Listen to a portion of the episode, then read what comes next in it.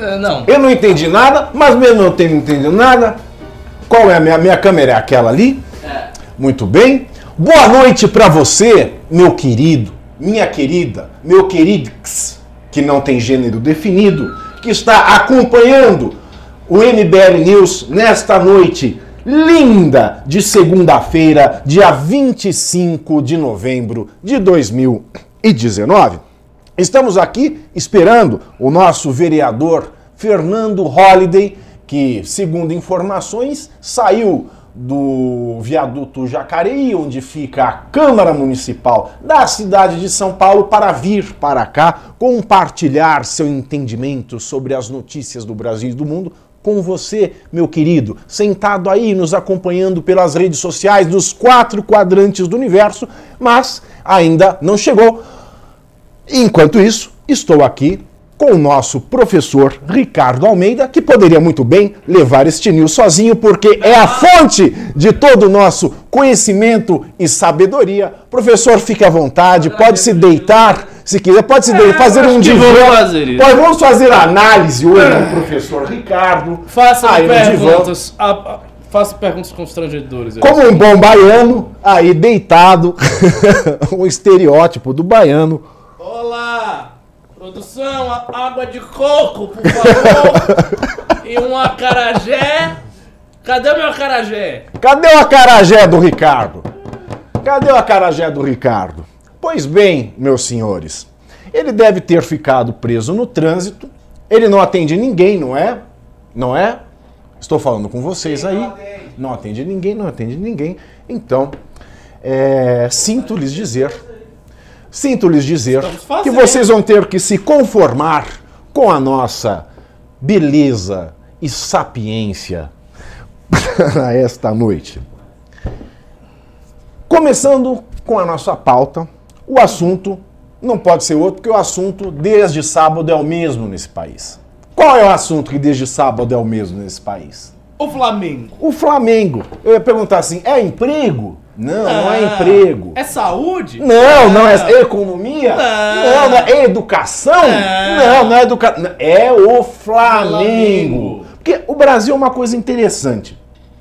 Você vai para os Estados Unidos no 4 Só de uma julho. parte, só Ah. tem um tópico de relevância nacional que é sempre ativado quando o assunto é o Flamengo: a segurança. Ah, muito bem. Sem dúvida nenhuma, nós vamos culminar nessa questão. Porque no Brasil é assim, professor. Nós. Nos Estados Unidos, no 4 de julho, não sei se você já teve a oportunidade de estar lá, mas é uma comoção. Todo lugar, assim, mesmo na cidadezinha, todo mundo põe a bandeira, é um sentimento de patriotismo todo ano. Né? Na França, no dia da queda da Bastilha, você vê aquela comoção nacional, né? todo mundo com orgulho de ser francês. Agora o Brasil, ele só tem essa comoção nacional em torno do futebol. Não é em torno do país. As Verdade? comoções nacionais do Brasil são de 4 em 4 anos em Copa do Mundo. E agora, eventualmente, menos. né? quando tem algum campeonato internacional, como foi ontem o do Flamengo, dizem que o, que o jogo foi lindo, né? Foi uma coisa assim espetacular. O Flamengo estava perdendo e no final do segundo tempo foi que ele meteu os gols da vitória. ali. Eu não Foi- vi. Eu Dizem estava que foi uma em, coisa eu estava em cinematográfica. Itu, a cidade onde tudo é grande. Hum, que delícia. Bom, eu não vejo porque eu sou eu sou um viado clássico, né? Então, como bicha clássica, é, eu não gosto de futebol. Eu não vi, mas não tive como não ouvir porque não sou surdo. E deu muita coisa o que falar. Tem algum Esse- esporte da esse- sua predileção? O esporte da minha predileção não tem nenhum, sabia? Nenhum? Nenhum. Nada? Nada. Eu era aquela. Malhada, puxa ferro. Ah, não, sim, eu vou pra academia. Eu vou, vou, claro, vou pra academia todo santo dia, claro. Mas assim, quando eu era, quando eu era moçoilo, criança, né, eu era daqueles que ia pra. Quando tinha Olimpíadas na escola, eu era daqueles que ninguém chamava pra equipe. Eu era porque sobrava. sobrava né? Meu te- o terror da minha vida era a aula de educação física. Eu rezava pra não chegar à educação física. Formar Nossa. os times. Chama um, chama outro, chama outro, aí sobra o Ó, pavinhado. mas nem pra jogar queimada me escolhiam. Nem pra baleado? jogar quem- Eu acho que eu que tenho que deitar nesse divã aqui, que eu vou começar aqui falar eu da- tô da- da- da sentindo, vida. você daqui a pouco você vai começar a chorar, Fazer terapia. lembrar da, da Exato. infância do. E futebol, então, nem se fala. Futebol era uma, uma, uma desgraceira. Bom, enfim. Foi tamanha a confusão dessa, dessa vitória do, do, do Flamengo que o presidente Jair Bolsonaro ele mandou interceptar um voo que vinham os jogadores para dar parabéns ao time. A Força Aérea Brasileira, a FAB, a pedido do presidente Jair Bolsonaro, interceptou o avião que trazia jogadores e comissão técnica do Flamengo para parabenizar pela conquista do bicampeonato da Taça Libertadores da América.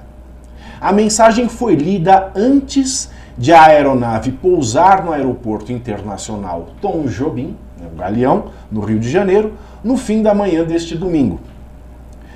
A FAB, Força Aérea Brasileira, em nome do presidente da República, Jair Bolsonaro, dá as boas-vindas ao time do Flamengo e felicita a equipe campeã que tão bem representou o Brasil para a conquista da Copa Libertadores da América. Brasil acima de tudo. Parabéns. Flamengo acima de todos. Pois é, faltou essa, né? Falou um integrante da FAB. O vídeo com áudio foi postado nas redes sociais pelo presidente, mas não há registro de como foi a reação do time à mensagem de Bolsonaro. Deve ter sido uma grande bosta. Porque todo, olha, né? Hoje em dia, todo mundo assim, com celular assim, pá, pá, pá, pá, pá, pá, pá. você acha que alguém naquele avião quando veio a voz do piloto, "Oh, vamos mandar uma mensagem do presidente da República. Você acha que alguém não filmou aquilo? Ah, claro, todo mundo filma tudo. Ninguém fala nada, só fica com o celular na cara filmando É a si ou filmando ao entorno. Bom, mas não tem registro da reação do pessoal é, é, do jogo. Nas redes sociais, o perfil do Flamengo publicou uma foto do avião da FAB que acompanhou a aeronave que trazia o time campeão da Libertadores na chegada ao Rio. Agora, no sábado, depois da vitória por 2 a 1 sobre o River Plate, que deu ao Flamengo o título de, da Libertadores, o governador do Rio de Janeiro, o inimigo do pica-pau, Wilson Witzel, se ajoelhou diante de Gabigol no gramado do estádio Monumental de Lima. Na imagem captada pelo repórter cinematográfico Edu Bernardes, Witzel cumprimenta o atacante e imediatamente cai de joelhos. Mas ao que cai de joelhos, o camisa 9 rubro-negro olha para baixo, sai caminhando para o lado esquerdo. Gabigol foi o destaque do Flamengo na final da Libertadores, ao marcar duas vezes aos 43 e aos 46 do segundo tempo. É isso aí. E tem mais uma coisa ainda para dar uma apimentadinha nessa notícia que abalou o Brasil, não é? Que vai melhorar o emprego, que vai melhorar a educação, que vai melhorar a saúde, que vai melhorar a cultura, que vai transformar o Brasil. não é?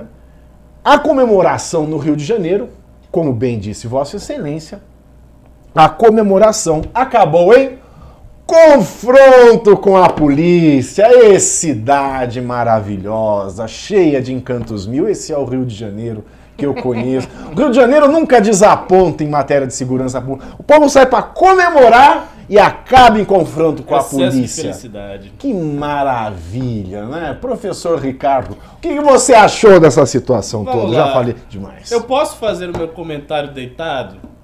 Pode, Posso? claro que pode. Olha, e o professor? Ricardo vai fazer o, o comentário tenho dele deitado, mas você aí de casa, saiba que pimbando, pimbando, pimbando, pimbando, pimbambambambambando, você pode levar para casa o livro Como um grupo de desajustados derrubou a presidente. MBL, a origem.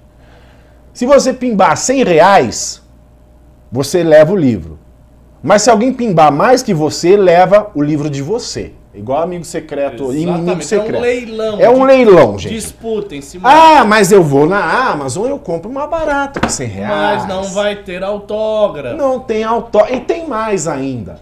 Autógrafo com dedicatória especial. Exato. E a tia tá tão boa, a tia tá tão boa hoje, que você pode pedir, além do autógrafo dos autores, que obrigatoriamente vai para você, Kim Kataguiri, nosso deputado federal, e Renan Santos, o nosso marechal aqui no MBL. né? Além do autógrafo dos dois autores, você ainda pode pedir, se você pimbar mais de 100, para quem quiser que você assista. Que é o professor Ricardo também me manda aqui um alôzinho de dedicatória. Professor Ricardo, ah, quer que eu passe o batom da Jennifer, dê um beijo dê uma dedicatória? Eu faço isso para vocês também. Vocês querem que o Fred dê uma dedicatória? O Fred dá uma dedicatória. Querem que o Riso dê uma dedicatória? Você pede, tá? Então é um leilão. A partir de 100 reais você vai levar este artefato da história recente do Brasil, um livro editado pela melhor editora desse país, a editora Record, que não publica. Sendo é a melhor editora do país porque só publica coisa boa. Sim. Se publicou este livro, É é é, que este boa. livro é muito bom. E, e não é porque eu li, porque eu sou do MBL, mas porque eu conheço o Renan há 17 anos. Desde então, o Renan ele tem uma escrita maravilhosa. Para escrever histórias, o cara é um escritor de mão cheia. Então, é uma leitura gostosa, uma leitura divertida, uma leitura emocionante e, claro, é, é um pedaço da história recente do país. É a mais emocionante queda de, de, de um presidente na América. Como um grupo de desajustados derrubou a presidente MBL, a origem. Você leva na sua casa aqui no Brasil, pimbando 100 reais ou mais, quem pimbar mais leva, com a dedicatória de Renan Santos e Kim Kataguiri e de quem você mais quiser. Então é uma relíquia. Você leva daqui uma relíquia. Não é o que você compra na, na Saraiva, na Amazon, mas aqui você leva uma verdadeira relíquia. E se você der sorte de algum de nós morrer tendo assinado esse livro, ele vai valer muito mais de um sebo depois. Tá? Cuidado, não dê ideia. Você não sabe como é a mentalidade dos pimbeiros. Esse livro, aliás, suscitou as reações mais apaixonadas. A Renatinha, que foi uma grande militante do MBL, eu fiquei sabendo, que militou durante toda a época do impeachment, to- todos os fatos né, que aí são narrados, ela, ela estava, militou. Ela saiu do MBL, não por nenhuma divergência com o movimento, mas simplesmente porque ela tinha que procurar um emprego, enfim, viver a vida dela. Mas ela disse que chorou. Ah, o MBL não, não é, o MBL chorou não, é- não e dá rios de dinheiro pra gente, não? Não. As pessoas têm que trabalhar com o sistema Exatamente. MBL. Por isso que eu estou deitado, eu não recebo nada, eu já estou aqui sozinho, pelo menos eu vou descansar como bom baiano que sou. Eu tenho a licença da baianidade. pois é, a, a Renatinha chorou lendo esse livro, ela ficou muito emocionada, ficou até com vontade de retornar ao, ao movimento. Porque o livro eh, tem o mesmo espírito do filme. Se você assistir o filme, certamente você vai amar o livro, porque é a mesma coisa, apenas com mais detalhes. né? A narrativa é muito detalhada, é muito rica de, de aspectos, de observações. Tem partes secretas, né, que a gente não come, come, não costuma comentar, que estão todas documentadas no livro. É bem interessante mesmo. Eu li esse livro duas vezes, ainda revisei uma- umas partes dele. Pois bem, indo até a questão do Flamengo. Flamengo, go, go. Já que você citou a Record, é, uma coisa que eu achei engraçado é ver o Carlos Andreasa comentando o jogo de futebol. Grande Carlos eu não, Andreasa. Eu não sabia um que abraço ele tinha e um esse beijo talento, pro querido. Eu não sabia que ele comentava o jogo de futebol. Mas estava ele comentando o jogo do Flamengo, eu estava em Ah, mas como bom voltando. carioca. Não, ele estava comentando numa felicidade exultante. Ele estava felicíssimo. Mas é claro, ele é carioca, pô. É, e fez a profecia de que o Flamengo ia ganhar. Dessa vez ele acertou, cravou em cheio, de fato, o Flamengo ganhou. Ganhou com um golpe de sorte, porque ganhou com dois gols no fim do fim do fim do 43 e jogo. 46. Inspiradíssimo o cara, o cara estava. É Cinematográfico. mesmo. Mas falando desse negócio de política e futebol, vamos dar uma abordagem histórica aqui. Né? Você, você citou com razão que o futebol é daqueles raros momentos em que a consciência nacional emerge. As pessoas se sentem motivadas, elas ficam alegres, há um sentimento de patriotismo que o futebol estimula. E isso também é uma criação política. Porque não foi desde sempre assim. Tanto A é criação- que nos Estados Unidos a gente vê as pessoas enroladas em bandeiras. Aqui nas nossas manifestações elas vão da Com a camisa da seleção. Pois é, e não foi sempre assim. A criação dessa coisa do futebol como unidade nacional, futebol e o samba. Futebol e o samba. Como dois fenômenos culturais de unidade nacional, isso ocorre com Getúlio Vargas, inicialmente, depois é muito reforçado com os governos militares. Tanto que na época dos governos militares, o Médici ia para os estádios, o Médici praticamente apontava quem ia ser da seleção, não, ele tinha, né, ele gostava de intervir nessas coisas. E o Bolsonaro, o Itzel, o Paes e todo mundo estão apenas reeditando uma antiga proximidade dos políticos com os eventos desportivos, notadamente o futebol. E eu, eu vi esse gesto do Você Bolsonaro. está querendo dizer que todo, toda pessoa com ânimos, sabe, com uma alma, um pouquinho ditatorial quer dar circo ao povo? Você pode interpretar desse jeito. Você pode interpretar desse jeito. De fato, tem, tem a ver com isso. E eu, eu vejo o gesto do Bolsonaro como uma resposta ao Witzel. Porque hoje, vocês sabem, existe uma disputa muito aguda entre Bolsonaro e Witzel. E essa disputa eh, se refere exatamente ao campo, ao mesmo campo eleitoral. Então os dois querem se destacar no mesmo campo eleitoral. E eh, o Witzel parece ter uma vantagem sobre o Bolsonaro que ele não está encalacrado com nenhum acordão, ao que se supõe. Eu, o que é que o, o Couto está aí fazendo com essa ar de seriedade? Tá tranquilo? Tá tranquilo, tá favorável. Pois é, pois é. Então, é, é isso e que, que está havendo. E não, fo- e não foram só os dois. O Eduardo Paes deu uma declaração no Twitter dizendo que se ele fosse prefeito, imagine, o Eduardo Paes que saiu porque é um corrupto notório, todo mundo sabe, saiu da prefeitura do Rio de Janeiro muito mal avaliado. E que vai Mas voltar. teve, pois é, ele teve a audácia de dizer que se ele fosse prefeito, ele daria feriado no Rio de Janeiro eh, na segunda-feira. Seria feriado no Rio de Janeiro por conta da vitória do Flamengo. E aí eu escrevi num roteiro que eu estou fazendo para este assunto o seguinte, que ele não entendeu nada do que foi a vitória do Flamengo. Porque a vitória do Flamengo traz uma lição pra gente, sabia? Traz uma lição pros liberais. É curioso, né? Curioso. Por que Vamos que- lá, vamos Por que, que lá. a vitória do Flamengo traria uma lição pros liberais? Mas traz. Escu- Escute só o meu raciocínio. O que acontece do Flamengo? O Flamengo, ele veio né, de anos passados de várias derrotas amargas, de uma fase muito ruim. Né? Teve aquele time extraordinário da época de Zico, lá nos anos 80. E depois o Flamengo caiu, caiu.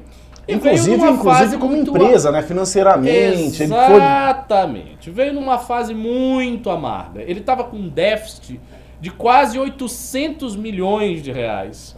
Até que, num bendito ano de 2013, mudaram a presidência, mudaram a gestão e colocaram lá um sujeito que é um empresário, um cara que entende de gestão, um administrador, Gestor. Eduardo Bandeira de Mello. Pois bem, botaram o Eduardo Bandeira e desde então, de 2013 pra cá, o que fez o Flamengo, e por isso que a vitória do Flamengo é uma lição pra gente, o que fez o Flamengo. Primeira coisa que o Flamengo fez, primeira coisa, resolveu não sair por aí contratando grandes nomes, parar um pouco a farra das contratações, porque estava em dívida. Se estava em dívida, a primeira coisa a fazer quando você está em dívida é um ajuste fiscal. A receita precisa aumentar e a despesa precisa diminuir. E assim fizeram, e foram muito criticados por isso. Então, a primeira coisa foi um ajuste fiscal ortodoxo. Vamos ver quanto está entrando.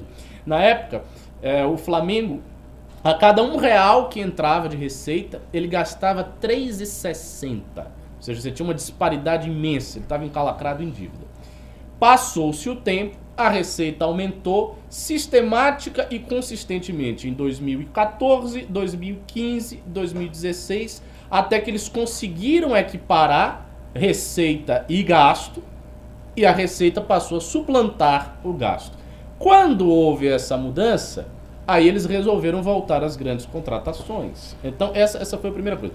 Segunda coisa, eles criaram uma equipe nova, uma equipe de gestão administrativa, jurídica, de comunicação e de marketing. Ou seja, renovou os quadros do time de futebol. Renovou os quadros de- do time de futebol, mudou toda a gestão, começou a fazer uma gestão baseada em pilares empresariais. não aquela coisa da gestão amadora dos clubes mais antigos que sempre estiveram nessa gestão. Não, é, contrata quem quiser, dá um jeito, o que importa é o título, o que importa é vender jogador, não sei o quê. Sem muita, é, é, sem muita clareza, sem muita consistência financeira. O Flamengo superou isso aí.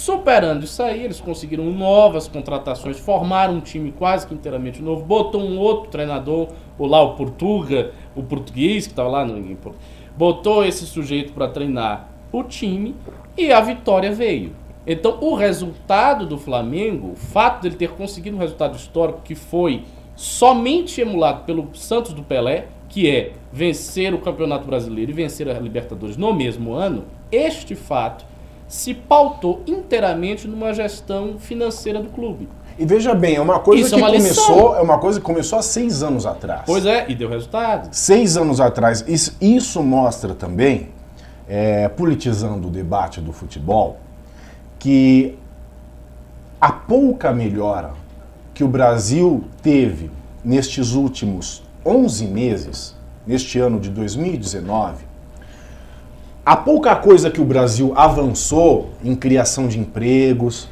é, até mesmo com relação à inflação, aqui a inflação é, ela não, ela não está baixa num sentido ideal, ela está baixa porque as pessoas não estão consumindo. Sim. Mas é, até mesmo a queda da inflação e, e, e, e é, a, a, tímida melhora no, no, no, no campo do, do, do emprego, a queda dos juros, isso se dá por políticas tomadas no governo anterior. Sim, sim, sim. É? Isso, isso, isso tem que mostra, mostra para as pessoas que medidas é, de austeridade, medidas econômicas boas, elas não dão resultados imediatos. Uhum. Elas são plantadas e a longo prazo elas vão mostrando a que vieram. Ex ex exatamente né? isso. Isso, é, isso é importante eu... mostrar, porque muita gente fala assim, ah, o, que o Brasil está melhor porque o Bolsonaro. Não, porque o Bolsonaro coisa nenhuma. Foi papai Drácula né? Querido papai Drácula que começou com essa com essas reformas, com as medidas novas, etc. Teto, teto reforma Exato. trabalhista e tudo mais que a gente conhece. Exato, papai Drácula. Não, é isso mesmo. Digam assim, o que ah. quiserem, né? Digam que a gente é, vive pendurado no saco do Temer. Fala o que quiser. Ah, você é imbecil? Fala o que quiser. Queira ou não queira, a realidade é essa. Quem começou reforma nesse país foi o Michel Temer. E os resultados na economia? Tímidos. Tímidos porque ele foi boicotado pra caralho. Sim. Né? Tímidos porque tinha ali o Janot, o Janot Faroeste. Muito bom apelido. Né? Janot Faroeste. É, dá até pra pensar melhor. né? É, o, o, o Janot, o Joesley e a Rede Globo, maldita Rede Globo. Né? Afinal, de que lado está a Rede Globo? Se Lula não gosta da Rede Globo, Bolsonaro não gosta da Rede Globo, nós liberais não gostamos da Rede Globo, que, ah, eu costumo dizer Globo, uma coisa, a Rede, Globo, a Rede, Globo, está do lado dela mesma. Exato. A Rede Bom, Globo é o seu partido. Mas veja que aquele papelão que o Janot, esse sim, o Janot é que acabou com o país. Se o país não entrou na linha, se o país não, não, tá, não tá redondinho é por causa do Janot. O Janot é o grande inimigo da nação. E o livro dele não está vendendo nada, tomara que não que morra. Não está vendendo? Aquele crápula, não. E ele fez aquele escândalo todo que ele disse que ia matar o Gilmar Exato, e não estava nem em Brasília no dia. Pois é. Né? Depois descobriram isso aí. Ainda é mentiroso. Né? Além de criar um factoide. É, é, não, factoide é factoide. Um cara cria um factoide, ainda bem. Esse cara tá, tá levando o que merece. O cara é um criminoso, tem que ser julgado. Ele em mancomunação com Joesley. Outro, outra pessoa assim da pior espécie, da pior qualidade. O cara sabia que ia desvalorizar a empresa, tinha vendido as ações antes de, de, de sair, de vazar aquele áudio, e a Rede Globo que deu cobertura, né? Ah, fez aquele estardalhaço sim, todo para ouvir, ah, é, tem que manter isso aí. Um vídeo que não tinha nada com nada. Se não fosse isso, o governo Temer ele tinha avançado muito mais nas reformas e os índices econômicos agora, neste ano de Bolsonaro presidente, estariam muito melhores. Fato. É? De qualquer sorte, eu costumo dizer que não há fórmula mágica para a economia, porque os princípios doutrinários eles nunca se aplicam tal e qual estão expostos na doutrina. É sempre uma coisa muito mais complexa. Mas sendo alguém estatista, mais estatista, ou mais liberal, ou menos estatista, uma coisa é, é, é, um fato, e aí, aí a gente pode dizer que é um alicerce. Não há política econômica consistente sem ajuste fiscal. Se você não tem ajuste fiscal, você não tem nada. Não tem como você ter consistência numa política pública se o Estado está gastando mais do que ele arrecada. Ponto final. Exato. É, e, e, assim, o caso do Flamengo ilustra isso perfeitamente bem. Por que, que o time não tinha consistência antes? Por uma razão muito simples que ele não tinha consistência. Ele gastava mais do que arrecadava, ele estava todo cheio de dívidas. A, havia em torno do Flamengo uma desconfiança do próprio mercado. Né? É, era um time que não tinha credibilidade e ele passou a ter essa credibilidade a partir da gestão de 2013. Então ele vem de 2013 para cá. E também entrando um pouco mais na questão do futebol, eu não sou nem tão admirador assim de futebol. Ah, a pauta é futebol, vamos falar de futebol. A gente vive hoje no Brasil uma situação de futebol que é, é que fere o nosso orgulho nacional. Porque como o futebol foi tornado esporte nacional e motivo de patriotismo, o fato é que o futebol brasileiro não é mais o futebol que era. A gente não tem mais um futebol que consiga estar à altura do futebol europeu. Nós estamos claramente defasados com isso. Né? É, é óbvio que a gente está defasado, tem uma defasagem técnica, tem uma defasagem é, tática, tem uma defasagem financeira. Se você olhar eu tava o, em Verona, a receita. Eu estava dos... em Verona agora em ah. setembro. Eu fui visitar um amigo meu que comprou um time de futebol que estava assim, quebrado. Como é que é? Um, um amigo, amigo, seu meu, é. comprou. É, Comprou. Ah, você é um cara muito bem relacionado. Exato. É, e aí ele, ele, ele me chamou para ver os contratos, um né? Eu fui, fui fazer é. os contratos da compra do time de futebol. É, que é um shake? Ele me deu. Não, o cara é brasileiro. Vive lá. Vive lá. E. Mas time quebradaço, assim. Ele quer fazer mais ou menos uma coisa assim. É. Ele me deu até a camiseta do. eu vou trazer aqui qualquer ah, dia. Traga, traga. Eu, eu nem lembro o nome do time. Ele quer fazer isso, ele quer recuperar economicamente o time para é, Sim, pois é, pode funcionar, pode funcionar, exato. por que não? Exatamente. Então, esse problema do futebol brasileiro talvez possa ser resolvido se aplicarem as mesmas lições que aplicaram no Flamengo. Exatamente. Olha, lição para o liberalismo. Eu estou tentando achar o nome do. Aqui. Givova. Givova? Não, Givova é. A Kievo Verona. Exato. É um, time, é um time antigo de 1929, tá? É um time que ele está tentando aí recuperar. É, já, Vamos já, já nasceu na Grande Depressão. Exato, 1929, exatamente. Exatamente. Bom, uma lição então para nós liberais, uma lição para você que está ouvindo aí de economia, né? O que aconteceu com o Flamengo é uma aula de que o que pode acontecer no país. O que pode acontecer no país e também é, é, é uma explicação prática, é, é uma ilustração contundente de que a tímida melhora que este país está vivendo na economia, tímida porque poderia ser muito melhor também não fosse a, a alopração, a loucura da família presidencial, né? ela existe porque ela foi plantada anteriormente, tal qual no Flamengo conseguiu sair do atoleiro porque lá atrás, anos atrás, começou-se a se levar as finanças do time a sério. Exatamente. E o Wilson Witzel ajoelhado perante Episódio ridículo. Gabigol. Episódio ridículo. Primeiro que eu não acho que nenhum governante Sabe o que me se lembrou? ajoelhar perante o Sabe o que me lembrou isso? O cara se ajoelha. Ele se ajoelhou e ainda foi desprezado. Eu, eu vi, eu vi. Sabe o que me lembrou isso? Fred, tá aí? Não, mas isso é difícil de achar, não vai ser fácil. Eu não vou te pedir isso, não. Quando a... o Moro ainda não tinha exarado as sentenças do Lula e Jair Bolsonaro era um deputado federal inexpressivo que só servia para brigar com Jean Willis, quando Jair Bolsonaro encontrou com o Moro no, no, no aeroporto, não vou me levantar. Olha quem chegou! Nosso vereador!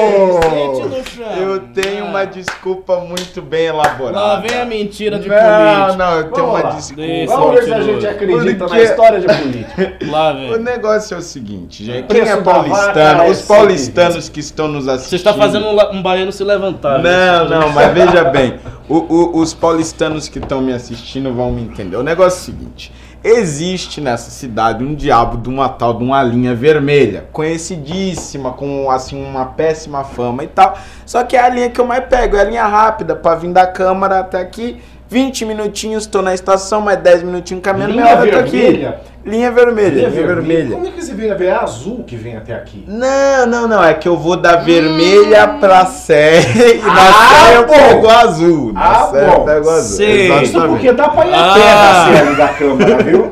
Ah, Não, é uma é a linha vermelha. Chefe, eu estou Ah, lá é. do São Francisco, é todo dia ali. Mas aí o que, que eu pensei? Vou fazer um caminhão alternativo. Aí eu pensei num caminhão alternativo pela linha amarela, pega a linha verde, que a linha verde também E dá esse aqui. horário, essa hora que você sai que tá lotado, Exato. aquela sardinha assim, rolava a cada pegação aí- ali. Aí foi um terror, porque eu não conseguia entrar no metrô e tal. E foi atrasando, atrasando, atrasando. Aí eu até pensei em chamar um Uber, mas não valia a pena por causa do trânsito. E aí eu Você cheguei quer um aqui cafezinho, filho? meia hora atrasado. Eu aceito um cafezinho. Quer um cafezinho? Mas Você quer um então- adoçante? Não, muito Bem. obrigado. Eu Muito adoçante obrigado. aqui. Então é isso, pessoal, mas eu cheguei. Tô aqui. Aqui, Muito bem. Nós estamos falando para Esse situá-lo. Pode deixar a garrafa aqui, porque a. Aqui. é- Nós estamos falando aqui de um tema que nós gays gostamos muito, que é futebol. Mas nós já Ah, desvirtuamos todo o assunto e passando para economia e política. Ah, Mas agora a gente já chegou no ponto em que o Witzel ele se ajoelhou para o Gabigol. Você viu esse vídeo? Não, rolou isso? Rolou, o Whitson, Foi, ele foi lá, isso? ele foi, ajoelhou-se. se- Aí o cara, ele fez assim, olhou pra baixo e saiu pela esquerda. E Mas- isso me lembrou, isso me lembrou, eu tava contando aqui, quando o, o, o Bolsonaro, quando ele era deputado federal, no ano passado, né? E só servia para brigar com o Jean Willis, era o único papel dele na República, era fazer, era fazer diz que me diz com o Jean Willis. É, ele encontrou o Moro num aeroporto e ele bateu continência pro Sérgio Moro e o Sérgio Moro saiu batido também, cagou pra continência do Bolsonaro. Você lembra disso? Ó, esse foi um Lembro, histórico. pra você ver como Me lembra a vida muito. dá voltas, ah, né? pois é. Me- o Moro coitado. Exatamente, Só falta exatamente. engraxar o sapato do homem. desculpa. Ah, pior que é verdade. Pra onde, pra onde foi a braveza de Moro? Pra onde foi? Se alguém a vir, por favor, avisem-nos no nosso e-mail. E é isso. Você se ajoelharia para, Olha- para, para um herói do futebol, Eu, Fernando eu, Holliday? eu aqui, eu sempre Olha, gosto. ó, eu, vou, eu vou falar uma coisa, só para você se situar no debate. Ah, Se o Cristiano Ronaldo aparecesse na minha frente, cuidado, Eu que você vai ajoelharia. falar. Ah, Cuidado. Deus, ele já falou. Quando a gente vai avisar, Se- ele já falou. o marido da Gisele Bündchen aparecesse na minha frente, eu me ajoelharia. Mas eu acho o seguinte. Se eu vir, a- se a maioria dos jogadores da, da Champions League aparecessem na minha frente, ah! Por favor. É, onde que eu ia falar? Ah, tá. o, o, o negócio do Witzel. Não, é porque eu acho o seguinte: eu gosto de defender o indefensável, né? Então eu gosto de encontrar significado nas coisas que aparentemente não têm significado. Claro, você defendeu Ah, o é igual ao. Olavo de Carvalho, é astrólogo. Isso é astrólogo, o Olavo de Carvalho é assim. Então, então assim, eu, eu, eu geralmente gosto de enxergar além do que se vê. Nossa. Entende? Procurar coisas que Cigana não Holiday. estão ali, coisas que estão Mãe Fernando Holliday, traga a pessoa amada na, na cena. Então, eu acredito que o Witzel talvez tenha aproveitado este momento de felicidade da maior parte do povo carioca, porque querendo ou não, a maioria dos cariocas são flamenguistas, é a maior torcida do país. O Brasil inteiro estava de olho naquele momento para tentar desfazer um pouco a imagem o quê? De arrogância, de petulância, de prepotência que a imprensa e que de certa forma ele com algumas atitudes acaba criando perante o público. Então a, a- ideia do governador, não estou dizendo que talvez seja a melhor das ideias, mas talvez a ideia tenha sido o seguinte: olha, vou aproveitar este momento de felicidade do público, de, de, de, de contágio da torcida flamenguista para fazer um ato do que? De humildade. De me prostrar diante daquele que trouxe tanta alegria e felicidade para um povo carioca tão sofrido. Então o governador, como representante do Estado, vem diante do jogador e diz: Obrigado. Obrigado por trazer algum motivo para que o meu povo sorria. Isso é bonito. Isso é bonito. Na hora do nada.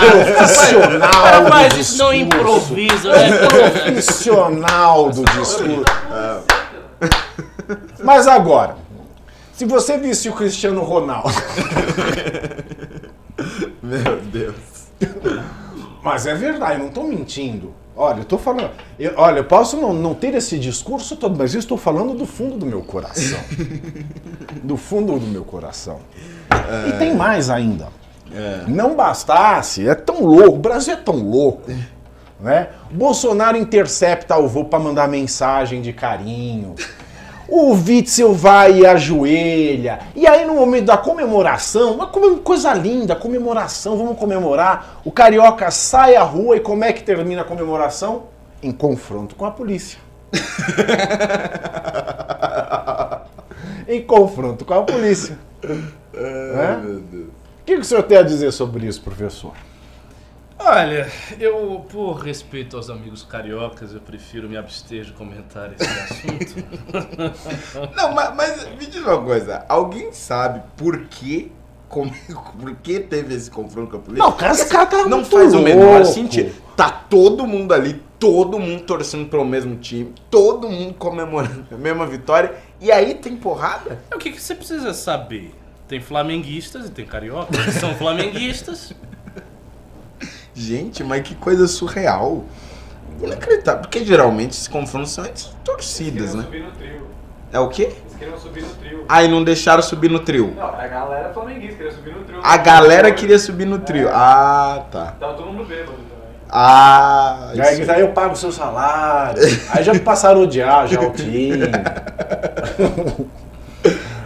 Bom, é isso. Vamos então. vamos fazer agora uma coisa legal. Uma É. coisa bacaninha.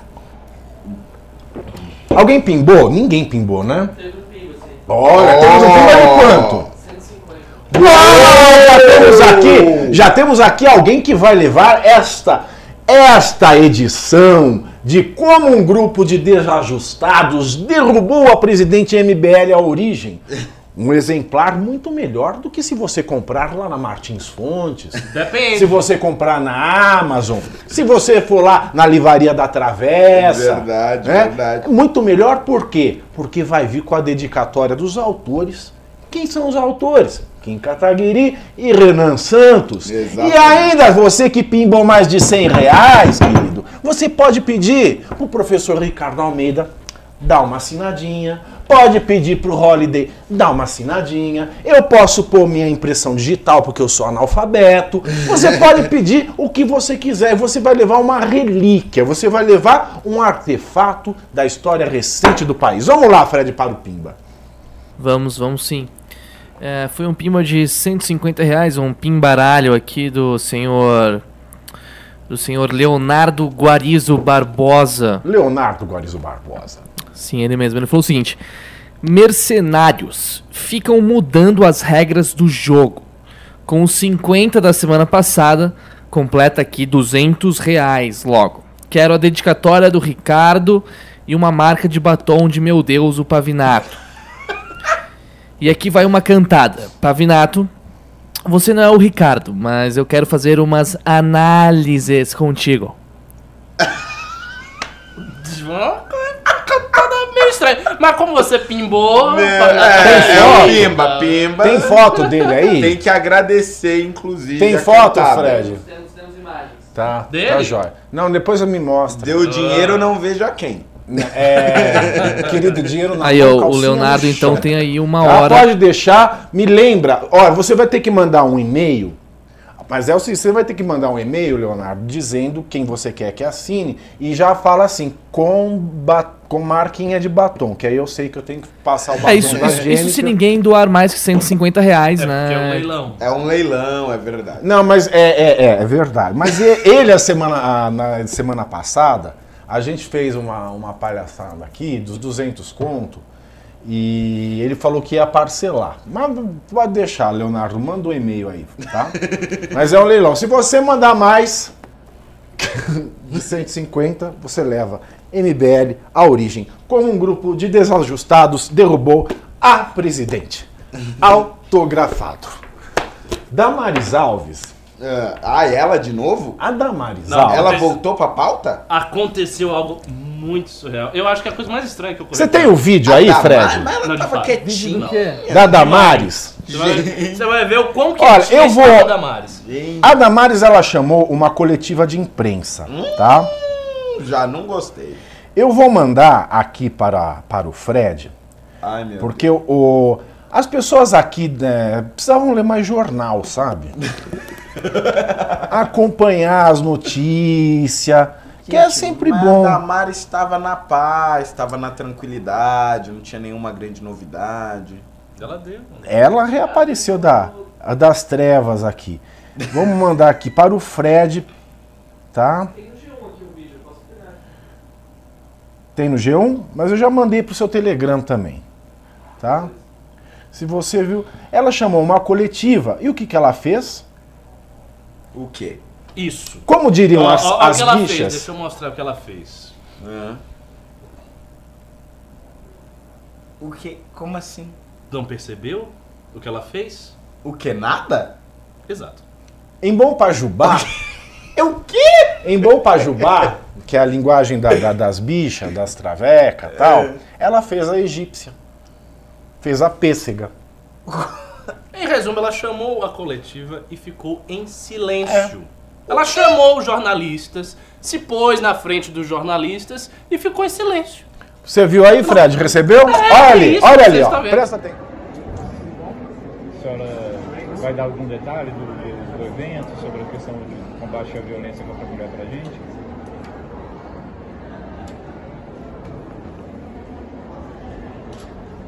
A senhora está emocionada, ministro?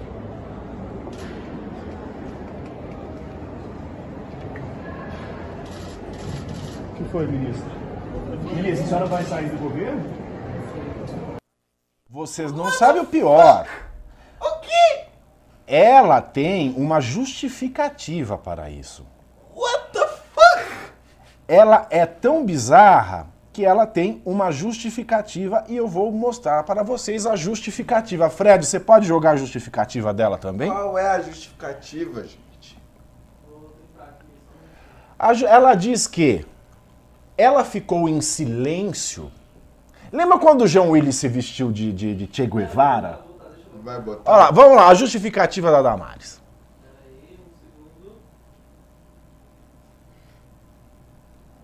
Pessoa me interrompe. Ai. Perto de todos os repórteres, eu fiquei em silêncio por um minuto. Eu queria dizer para os repórteres que não podemos tirar voz de nenhuma mulher.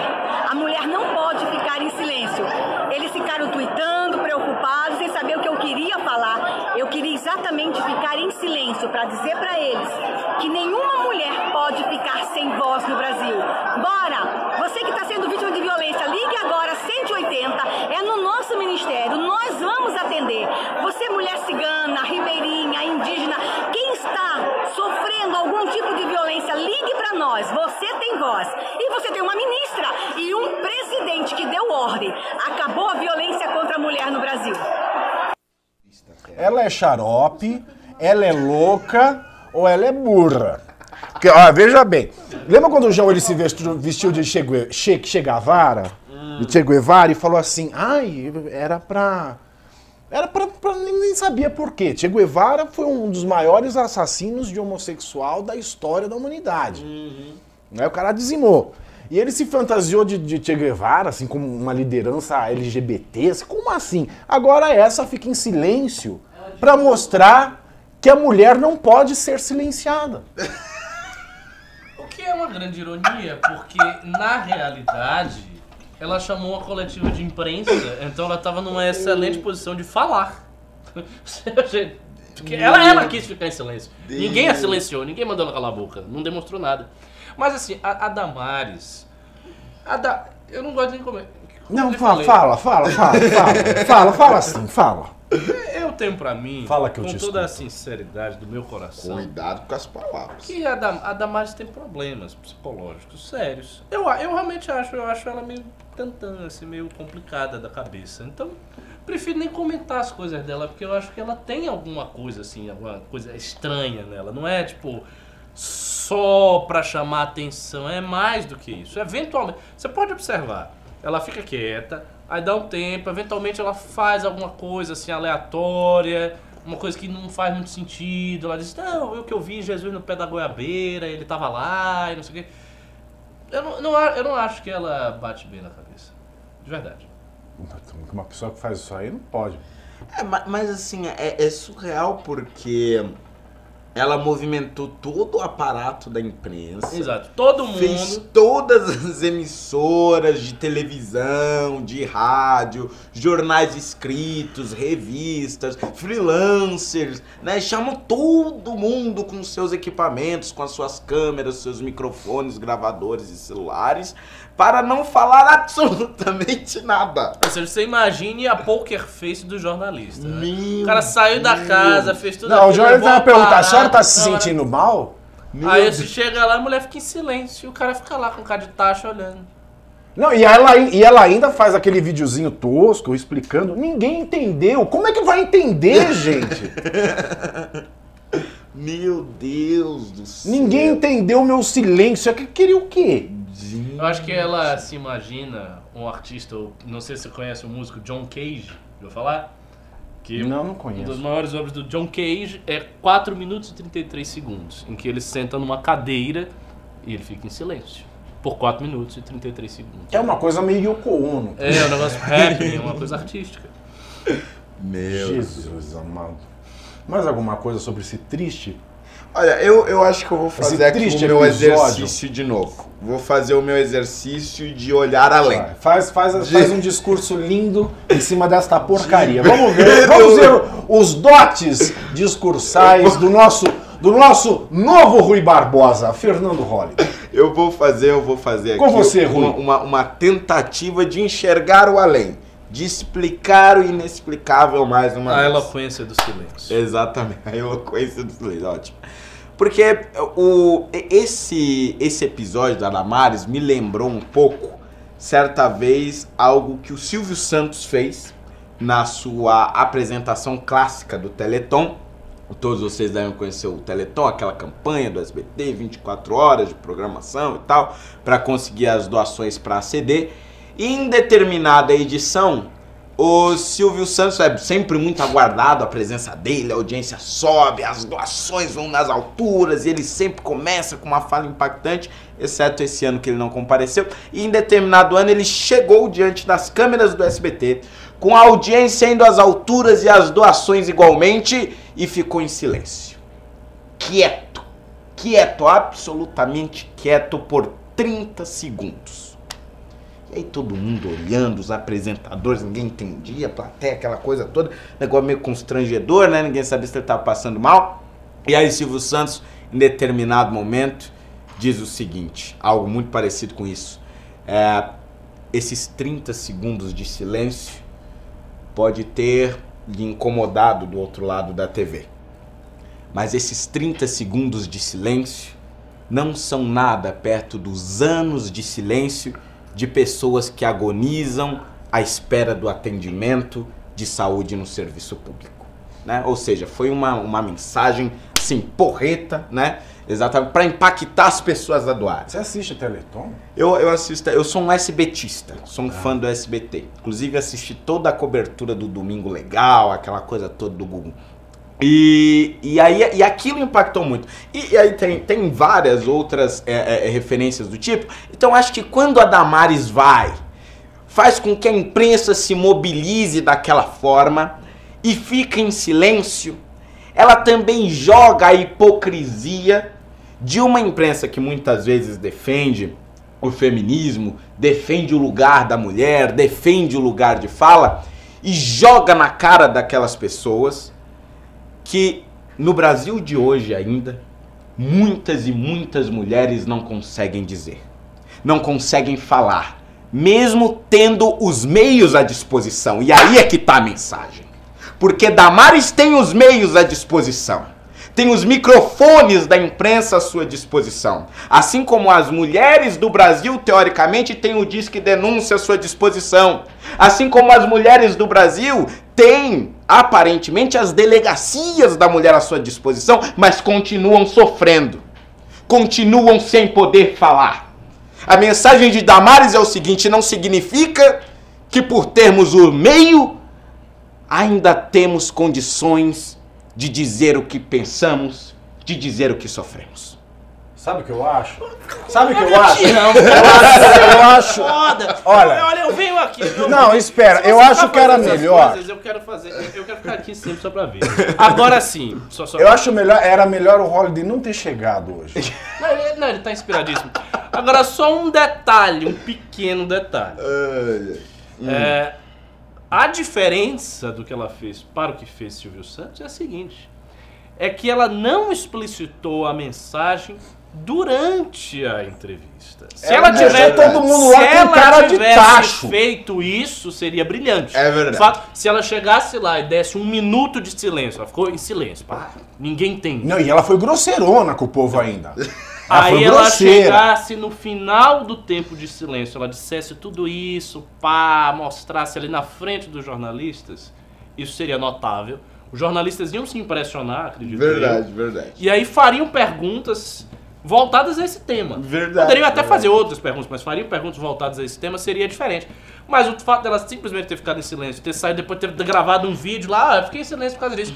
Isso torna ridículo, a pessoa foi lá, o jornalista eh, saiu de sua casa, saiu da, da, da Rede Globo, do SBT, de onde Sim. for, pra, né, pra filmar a pessoa, teve todo um trabalho.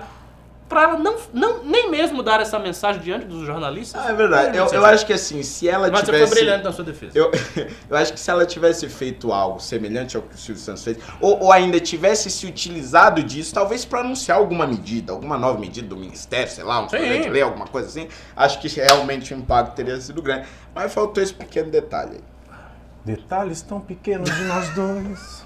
São coisas muito grandes pra esquecer. Não, faltou um puta detalhe aí. Não, ela, ela ficou lá cabruncona. Pequeno com a- detalhe, apenas Não, um e aí ela ainda É o sai brava, né? Tipo, O essencial. É. As pessoas estúpidas não É, entendem o meu silêncio, não idiotas. sabem ler. Mulher louca, né? mulher louca. Não, puta falta de educação. E falando em falta de educação, é.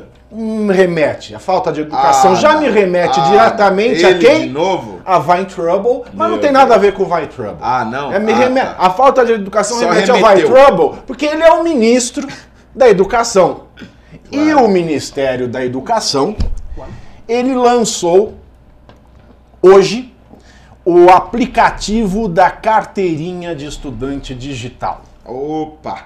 né? Ele lançou o aplicativo de celular em que será possível emitir a carteirinha estudantil digital. O ID, ID estudantil. ID ID estudantil. estudantil. Eu não eu tô lendo ID, mas pode ser ID, né? O ID estudantil é gratuito e garante ao aluno o direito ao benefício da meia entrada em shows, teatros e outros eventos culturais. Acho uma grande bobagem. Já vamos falar. Até então, a carteirinha, com um modelo único padronizado, era emitido principalmente por entidades como a União Nacional dos Estudantes, a UNE, e a União Brasileira dos Estudantes Secundaristas, UBS. Mas outras entidades e centros acadêmicos também podiam prestar esse serviço. Atualmente, a UNE e a UBS cobram 35 mango pela carteira, além do frete. Ah, Esse serviço é uma das principais fontes de recursos das entidades e já foi criticado pelo ministro da Educação, Weintraub. No atual sistema, a Uni fica com 20%, 7 mangos desses 35 e a UBS com 25%, 10,50. Com o ID estudantil do MEC, os estudantes passam a ter a opção de emitir uma carteirinha digital gratuita. Já os alunos que quiserem manter a carteirinha tradicional emitida pelas entidades estudantis poderão solicitá-las junto às instituições e pagar o valor pedido. Assim, compra quem quer. Fernando Holliday, olha que notícia importante de Olha impacto só. Para o país. O que você me diz disso? A pauta hoje tá chata pra Tá caralho. bem chatinha, tá bem chatinha. Vamos lá. Não, mas é, é, é que na verdade A gente essa que tá pauta deixando tava... legal. A gente é que tá deixando legal. O ursinho não fala. Eu gostava de quando o ursinho falava. Não, agora sabe? o ursinho não pode mais falar. O ursinho, ursinho, ele, ele- ursinho tá igual a Damares. O ursinho tá igual a Damares, tá em silêncio. Né, ursinho? O, o... Não, mas eu acho que é, é isso é, o, o Ricardo já tinha comentado na sexta-feira passada. Acho que essa é a primeira medida do ponto de vista ideológico, porque da vida prática não muda muita coisa, mas do ponto de vista ideológico, acho que é a primeira vez que o governo ataca diretamente a esquerda. Porque o último grande ataque às instituições ligadas à esquerda tinha sido o fim do imposto sindical, que não foi um ataque planejado pelo governo Temer, na verdade o Temer até quase desistiu desse treco. Foi, foi o Congresso que insistiu, o, o Paulo Eduardo Martins foi ali o, o- deputado que principalmente articulou aquilo e, e foi pra cima.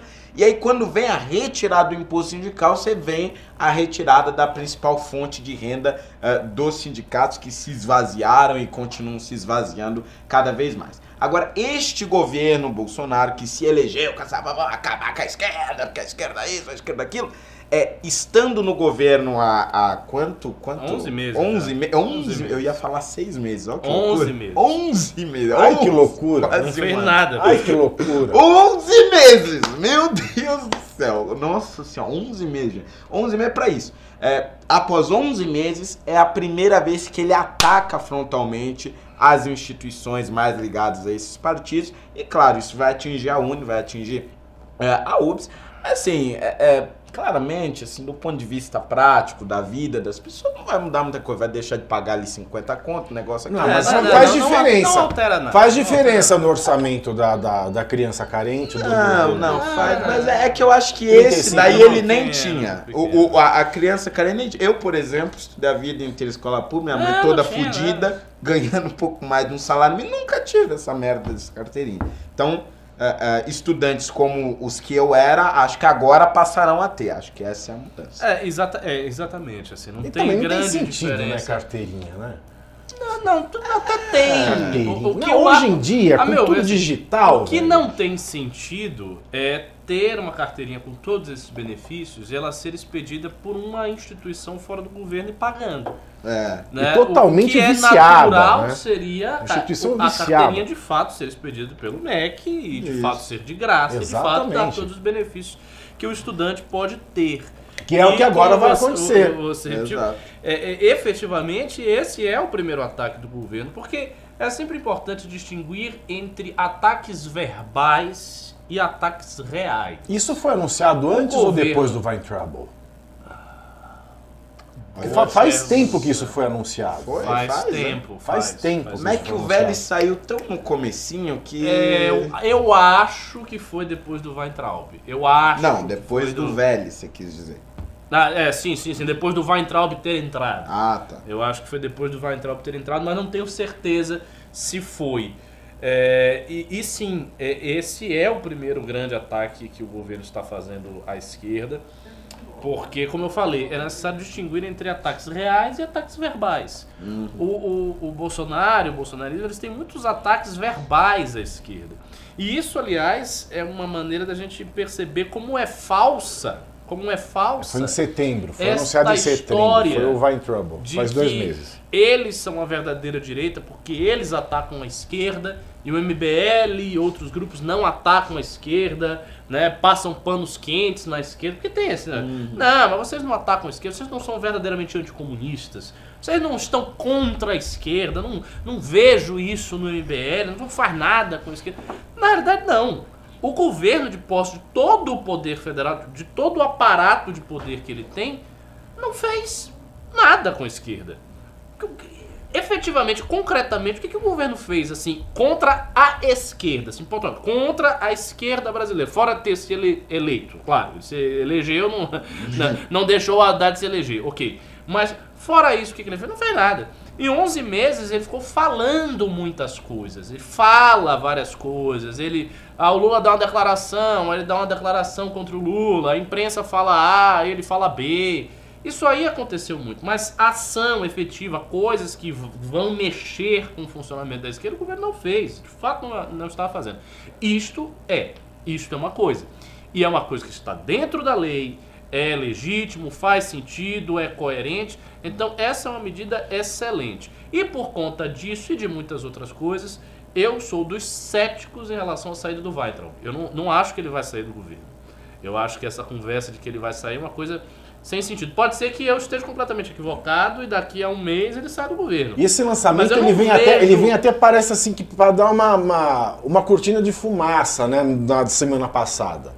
né, em que a saída dele ficou evidente. Mas por que, que ele iria sair? É isso que não... Por que, que ele iria sair? O, o Vélez havia motivo para o Vélez sair. O Vélez estava numa situação muito delicada. O Vélez começou a ser atacado pelo olavismo. E a gente sabe que o olavismo é a força política maior no governo. Então o Vélez começou a ser atacado pelo Olavo. O Vélez foi humilhado pe- pela, pela Tabata. Né? O, o, o Vélez tinha uma postura pusilânime, uma postura frágil ali dentro, não conseguia fazer as coisas. O Weintraub é completamente diferente. O Weintraub não está sendo atacado pelo olavismo. Podem olhar em todas as redes olavistas, ninguém está ata- atacando o Abraham Weintraub. Não há esse ataque. O Weintraub não está sendo atacado pelas redes olavistas. O Weintraub não está sendo emparedado pela esquerda, até porque ele é bastante rude, ele dá respostas muito violentas, então ele não está sendo colocado no nicho contra a parede por ninguém, não estou vendo isso acontecer. E o Weintraub está fazendo alguma coisa que tem a ver com o projeto ideológico do governo de combater a esquerda. Então não há motivo para ele sair do posto, não há motivo para ele sair do ministério. Por que, que ele sairia do ministério? Ele é exatamente a cara do governo. Eu acho até que ele tem traços mais salientes do ethos do bolsonarismo, às vezes do que o próprio Bolsonaro. Exato. Ele, ele, assim, ele é muito grosseiro, ele é muito agressivo, É ele mete o pau em todo mundo, É ele faz gozação É. Agora mesmo ele disse que se a Uni tá com se se a Uni estiver com problema financeiro, que a Uni faça cachimbo de crack, vá, vá Que isso? é, vá, vá manufaturar cachimbo de crack, cala a boca. Deus. Era assim, entendeu? Tá nem aí, não tá nem aí. Se os, se os caras fizerem um protesto, por exemplo, se a esquerda for fazer um protesto, ah, protesto da educação, ele vai chegar, ele vai dar uma resposta assim, ele vai dizer, ah, faz aí protesto, rebanho de maconheiro, não serve pra porra nenhuma. É, é assim que ele é. E isso é a cara da direita bolsonarista. Então não tem motivo pra ele sair. Não acho que ele vai sair. É, pois é. Tem mais pimba, Fred? Tem, tem, tem um pimba aqui. Vamos lá, mas tá Foi o Hugo Bustamante, ele deu 10 reais. Ricardo, foi aniversário da Aisha esse final de semana? Nossa, um pimba tão... Um pessoal. super parabéns para ela aqui. Sua Oh, família seja obrigado, muito abençoada. É, na realidade, o aniversário de minha querida, queridíssima filha Ash aconteceu dia 15, no dia do congresso. Ah, é? É, exatamente no Olha, dia eu do sou do congresso. dia 14. Tá vendo? Olha. Mas assim, como não dava pra comemorar no dia do congresso, a gente postergou pra comemorar no fim de semana passado e fizemos a E comemoração. pelo no- jeito saiu nas colunas um sociais, aninho. a Maurício cobriu. a coluna Olha. social do MBL. É, do MBL News. Aliás, vou falar aqui pra vocês, porque pra vocês depois falarem pro Rafik, porque eu já falei milhões de vezes pro Rafik e, e ele não tá nem aí que eu falo. eu queria umas roupinhas de bebê do MBL. Pra, botar em acha. Eu vou- Ah, eu vou usar minha filha como propagandista do MBL, tô falando sério. Ela vai ser digital influencer do MBL desde um ano. Vou botar roupa, vou botar gorro. Eu não quero nem saber se ela vai ser esquerdista depois, vai virar comunista. vai Exemplo, ficar para, revoltada. exemplo para o mundo. Foda-se. Fo- Enquanto for pequenininha e não souber o que está fazendo, ela vai ser direitista, MBLista. E... Professor Ricardo é um exemplo para o mundo. A Europa devia se inspirar no professor Ricardo. O que é o verdadeiro Islã moderado e democrático. Não, mas veja bem. Ela vai ser MBL e muçulmana. Não, exato! Não, mas exa igual, o prof- eu estou falando do professor Ricardo. Isso aí. É um exemplo de Islã moderado e democrático. E corãozinho na mão. Nós. É isso aí. Mais pimbas, Fred? Tem mais um que chegou agora. Opa, olha só. O Leonardo, Leonardo que doou o pimbão, pimbaço, pimbaralho, falou o seguinte: Holiday é advogado do Toffoli, digo capeta. Que? Olha. E burca com imagem do MBL eu compro. Burca com imagem do MBL. Não, mas ele não é da vertente da burca. É, a, Leonardo. É, a é burca. da Mas burca. assim, a gente pode fazer um arranjo nisso. Pode ser um véu um hijab, que é a tradicional vestimenta das mulheres, um hijab com o logo do MBL. Um hijab. Maravilhoso. Inclusive, vou Perfeito. colocar pra minha esposa usar. Olha Mas eu só. não entendi a parte do Toffoli. Ele tava me xingando? Não, ele estava dizendo que você é um advogado do diabo, porque você defende as causas impossíveis. Ah! Como eu disse que o Toffoli é o diabo, você é o advogado do Toffoli. Entendi, entendi. O cara mais underground que Bom, eu acho que isso conheço foi uma é o espécie de diabo. elogio. É claro que foi, a sua Ah, retórica não foi, foi. Perfeito, muito obrigado. Você tá muito um Rui obrigado. Barbosinha, Eu me rep- você tá um Rui Barbosinha de mão cheia. Eu, eu ainda me lembro quando você fez o discurso da pasta de dente. Dá- Eu fiz um acam- Você não lembra, não? Foi, no acampamento em Brasília, esse menino fez um discurso sobre a pasta de dente. O Renan pegou lá qualquer coisa aleatória e disse: Ah, vocês querem ver como o Holliday é bom no discurso? Ele faz discurso de qualquer coisa. Aí ele deu uma pasta de dente, era pra você fazer um elogio à pasta de dente. e Você fez Olha impressionante. só, Fiquei até emocionado. Meu Deus. É, pois é. É, o que mais acontece no Brasil O hoje? quê? Não tem mais nada na Tem, pauta? claro que tem coisa Ah, na tá. pauta, querido. a pauta lá dentro. O Pobre Olha, Natal numa felicidade com essa pausa. Meu Deus do céu. a Glaze Ah. Hoffman, Hum. a mulher, a Angela Bismarck do PT, Glaze Hoffman, é, ela foi reeleita presidente do Partido dos Trabalhadores. Ah, é verdade. Reeleita neste domingo, dia 24, com o apoio óbvio do ex-presidente e ex-presidiário Luiz Inácio Lula da Silva, Gleisi recebeu a grande maioria dos votos dos delegados partidários. Ao discursar após a contagem de votos, Gleisi agradeceu, então, o apoio dos companheiros e pregou a união do PT. Disse ela: essa disputa acaba aqui. Agora, o essencial para a nossa luta é a unidade do PT. Fecha aspas. Glaze também agradeceu o apoio de Lula e acabou reiterando várias falas do ex-presidente. Uau, agora estou iluminado. Várias falas do ex-presidente. Ela disse que, como sugeriu Lula, na saída da prisão, as manifestações que tomam conta de países como Chile e a Bolívia vão chegar ao Brasil. Abre aspas. E o PT precisa estar preparado para ajudar a conduzi-las, afirmou. Reforçou o discurso de polarização contra Bolsonaro, pediu participação do partido nas próximas eleições municipais, disse estar dispostas a fazer alianças no centro democrático, pediu mais comunicação com o povo e revelou sua meta para 2022. Lula presidente e Moro na cadeia. Lula foi liberado, mas não é a liberdade plena que nós queríamos. Nós queremos a prisão de Sérgio Moro pelas barbaridades que ele praticou. Portanto, Lula livre continua. Fecha aspas. Informando ainda que os comitês Lula livre que foram instalados pelo Brasil nos últimos meses serão mantidos, disse ela. Essa bandeira continua como prioridade. Queremos Lula percorrendo o Brasil, queremos Lula presidente da República novamente. Fecha aspas. Esta é Gleisi Hoffmann, eleita mais uma vez presidente do PT, dizendo que quer Moro na cadeia e Lula na presidência e que está disposta a fazer alianças com o Centro Democrático. Ela, que acabou de voltar da democracia de Cuba, ela, que esteve ao lado e ainda está ao lado de Maduro, um dos mártires da democracia na América Latina, ela quer a democracia no Brasil, ela quer Lula na presidência e Moro na cadeia. Fernando Holliday, o que você tem a dizer sobre a nossa bonequinha de Brasília? Já tá velha, já tá a capa da gaita, tá passada. Glaze Hoffman. Olha, eu, eu achei. Eu, eu gosto de, de estudar o PT e as suas correntes internas, né? E eu tava aqui Você pesquisando. vai fazer um discurso também a favor do PT, tentando Não, não entender a Glaze longe. Não vou tão longe. Não vou Ah, tão- bom. Eu tenho uma reputação a zelar. Ah, sim. Mas o, o negócio Ah, é o que seguinte, bom. Eu tava procurando o nome das outras correntes que eu não lembro. Eu só lembro da Construindo o Novo Brasil, que foi a, a que ganhou. Ma- Mas, tem várias outras correntes é, no, no petismo.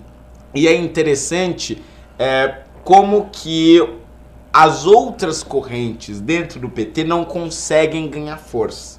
É, eu tinha uma expectativa de que possivelmente a candidatura do Paulo Teixeira, que é um deputado respeitado, principalmente aqui no, no estado de São Paulo, é, dentro do petismo, né? aqui tudo falando sobre a ótica petista, dentro da ótica petista. É, eu achei que o Paulo Teixeira pudesse ter é, essa chance de sobrepor a Glaze, mas é, o Lula acabou intervindo. Baixou E a o- cabeça é, e ele o- saiu, Exatamente, a o Paulo. Teixeira acabou eh, tirando a candidatura dele e tudo mais.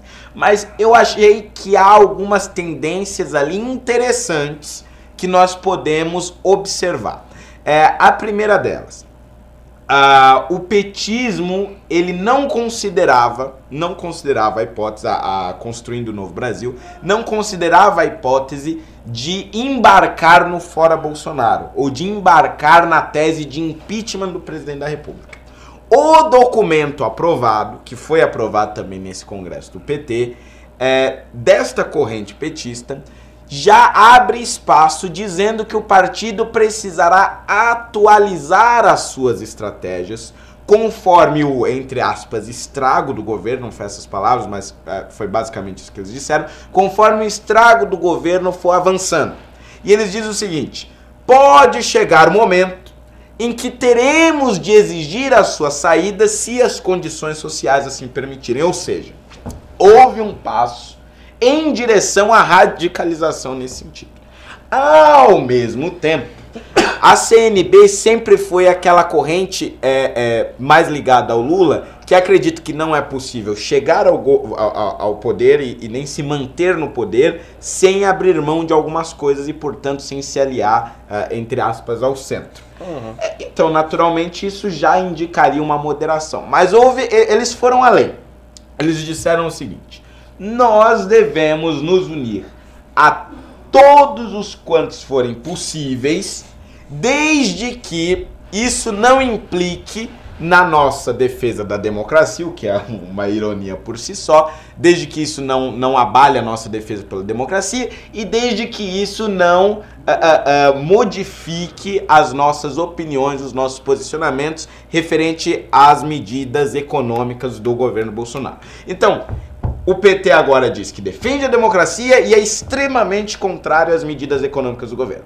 E dá a entender que todos aqueles que seguirem este mesmo caminho, portanto, repito, defensores da democracia, democracia entre aspas, e, e contra as medidas econômicas do governo Bolsonaro, eles têm eh, como diretriz o alinhamento. Essas duas coisas, estes dois fatores, me levam a crer que se abriu espaço para uma frente ampla de esquerda, e quando eu digo frente ampla de esquerda, eu incluo aí Ciro Gomes. E acho que isso nós não podemos subestimar. Se o petismo caminhar a passos largos em uma, em, em- é, uma coalizão com Ciro Gomes, até mesmo com Marina Silva, que já está mais para lá para o centro ainda, é, eu acho que essa, essa coalizão de forças pode, no mínimo, se tornar perigosa. Fernandinho, você Excelente perdoou, comentário. você perdoou o Ciro Gomes? Olha, eu não engulo aquele homem. Não engulo aquele homem. Já processei ele várias vezes, já disse que não vai me pagar. Estamos aí na fase de execução, mas eu vou, eu vou fazer ele pagar. Vou fazer ele pagar, não, não porque eu queira o dinheiro pagar, dele, né? tem que Nada disso, não, mas eu quero que ele Se pague. você não quer o dinheiro dele, a gente torra tudo numa noitada aí. Porque essa dinheiro maldito Ah, é, é- é- assim. é dinheiro tenho- maldito a gente tem que torrar na, na, na Eu, noitada. eu tenho que pagar os processos que eu perdi. Ah, muito bem. Então, ó, pronto, olha. Tapa aqui, descobre ali. Exatamente. É, é, essa, essa fala da, da Glaze Hoffman é uma fala que cabe realmente uma análise bem acurada, porque tem várias dimensões. É uma fala muito sedimentada, tem muitas coisas na fala que você leu. É, a primeira coisa que a gente pode dizer é que a pauta Lula livre ela precisa ser atualizada e reatualizada. E esse é um problema para o PT, sobretudo para esta corrente muito ligada ao Lula livre. Por que, que isso é um problema para o PT? Porque agora o Lula está solto. Então, aparentemente, não há mais objeto na principal pauta do PT, que foi o Lula livre. Se ele está livre, acabou. né? Então, precisamos de uma nova pauta. E aí ela faz uma interpretação ah, muito filigranada, uma interpretação muito estranha da liberdade do Lula, dizendo não, não é a liberdade que nós queremos, nós queremos uma liberdade plena. Essa liberdade n- não, não, não tira a pauta, a gente não vai perder a pauta por conta da liberdade, da soltura do Lula. Eu acho isso frágil. Eu acho essa posição frágil. Eu acho que o fato de Lula estar solto, sim, enfraquece a pauta do Lula livre, por definição óbvia, porque ele está solto. Enfraquecendo a pauta do Lula livre, é preciso que eles tenham uma nova pauta. Al- Algo que aglutine, algo que movimente o PT. E isso será construído através da figura do Lula.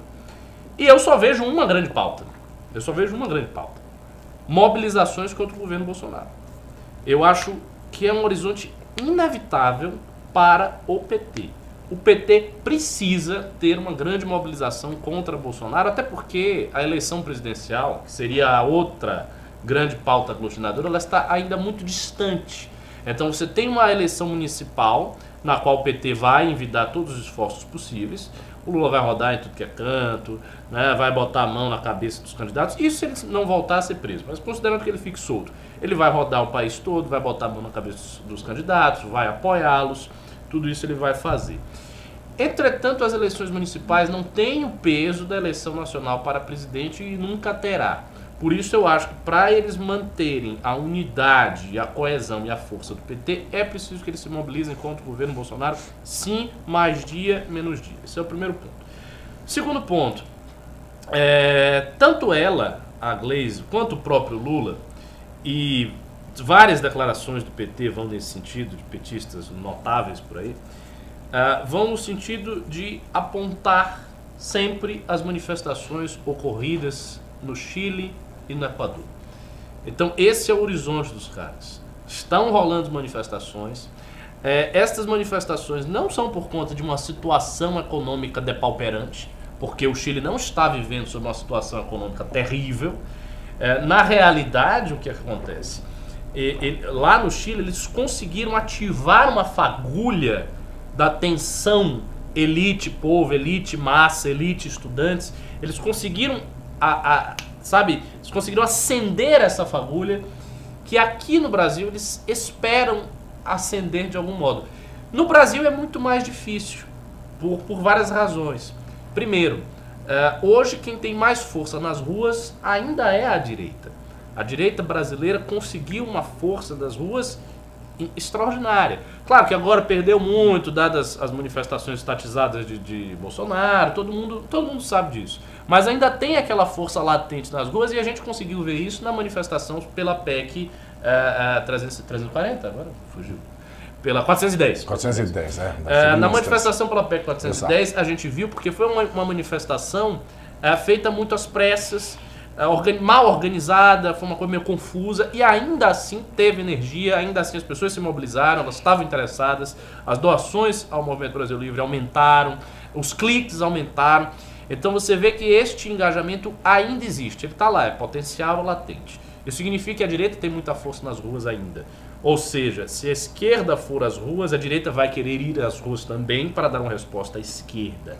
Diferentemente do que tem acontecido no Chile, onde as manifestações são de esquerda. É, é unilateral. É unilateral. O Brasil ele ganhou nesses últimos tempos a bilateralidade. né? Isso. Então, essa, esta é a segunda dificuldade. Na realidade, País Montados sinalagmático. multantes e fazendo uma comparação, a nossa situação está mais próxima da situação da Bolívia do que propriamente do Chile e do Equador. Porque na Bolívia houve essa discrepância e está havendo até agora uma luta de duas facções, aqueles que apoiam o Verdade, Evo Morales e aqueles que são contra o Evo Morales. A situação da Bolívia é mais parecida com a situação que a gente vivencia no Brasil. Então tem esse segundo ponto. Terceiro ponto, eu acho também isso. Eu acho que o PT está querendo preparar uma frente ampla contra Bolsonaro, que é uma coisa, lembremos, é uma coisa que a esquerda tentou fazer na época do Temer, que era a frente ampla contra Temer. Isso- É verdade. isso foi tentado, isso foi tentado. A fre- primeiramente, a frente ampla contra o golpe, Uhum. que foi denunciada por setores da esquerda não petistas, como uma forma do PT manipular a esquerda toda e se hegemonizar. Eu lembro de ter lido vários amigos meus escrevendo, que são de esquerda e de outras, outras vertentes, dizendo como o PT foi canalha na frente contra o golpe, porque tentou tomar tudo, e chegava nas manifestações e o PT queria tomar a porra toda, até com trios maiores. O PT queria realmente mandar nas manifestações contra o golpe. Aconteceu uma reedição disso contra o Temer, quando ele assumiu. Estava lá o Temer, tentaram fazer a mesma coisa. Não foram manifestações tão fortes assim. E, e ficou esta, é, é, essa, essa possibilidade ali. Essa, essa coisa assim, meio dormente. E com Bolsonaro vem a mesma situação, o mesmo esforço de criar uma frente ampla contra o bolsonarismo. O que, que eu acho? Eu acho que se o governo prosseguir do jeito que está, isto não, não vai ter tanta força. Porque a, a situação brasileira está, ela está estagnada, não tem assim, não está havendo um fato grave que muda a atmosfera política. É, é necessário algum fato mais grave. Ainda mais, só para pôr um dado no meio do, do seu discurso, quando a Gleisi ela assume querendo Lula presidente e Moro na cadeia, o Moro, bem ou mal ele ali agachado, prostrado para o Bolsonaro, ele é um ministro da Justiça e da Segurança Pública. E os dados que saíram hoje eh, na imprensa é que o Brasil registrou. É uma tendência dos últimos anos, mas hoje sai que uma queda de 22% nas mortes violentas nos últimos nove meses. é? Revelou o Índice Nacional de Homicídios. O Brasil teve uma queda de 22% do número de mortes violentas registradas nos nove primeiros meses deste ano, em comparação com o mesmo período de 2018. É o que mostra o Índice Nacional de Homicídios criado pelo G1 com base nos dados oficiais dos 26 estados e do Distrito Exato. Federal. É difícil você sair querendo Moro na cadeia, Quando não as- é? entregando esse tipo de esse, esse resultado, né? entregando esse número que a população é, olha com, com louvor, né? porque a segurança pública é um assunto E, muito e delicado. ainda tem um outro fator que dificulta um pouco mais. É o fato de que as reformas de austeridade do Paulo Guedes não fizeram a massa incendiar contra. Não- Isso não aconteceu. Né? A reforma da Previdência passou e você não viu nenhuma grande mobilização, nenhuma grande aglomeração de gente contra a reforma da Previdência.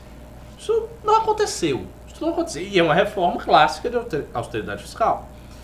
Então também há a percepção de que uma simples reforma de austeridade fiscal, por exemplo, uma nova uma reforma tributária que venha a acontecer no futuro, talvez não seja também suficiente para mobilizar ninguém.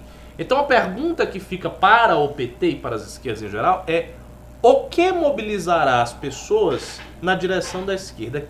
Que, que coisa, que fator, que, que evento, que excepcionalidade vai fazer isso? Eu acho que eles não, eles não têm clareza quanto a esse assunto. Eles, eles não enxergam ainda. Não, a gente acha que se acontecer X, daí vai ter essa consequência. Eles não têm essa perspectiva. Mas está lá, é uma, é uma coisa latente.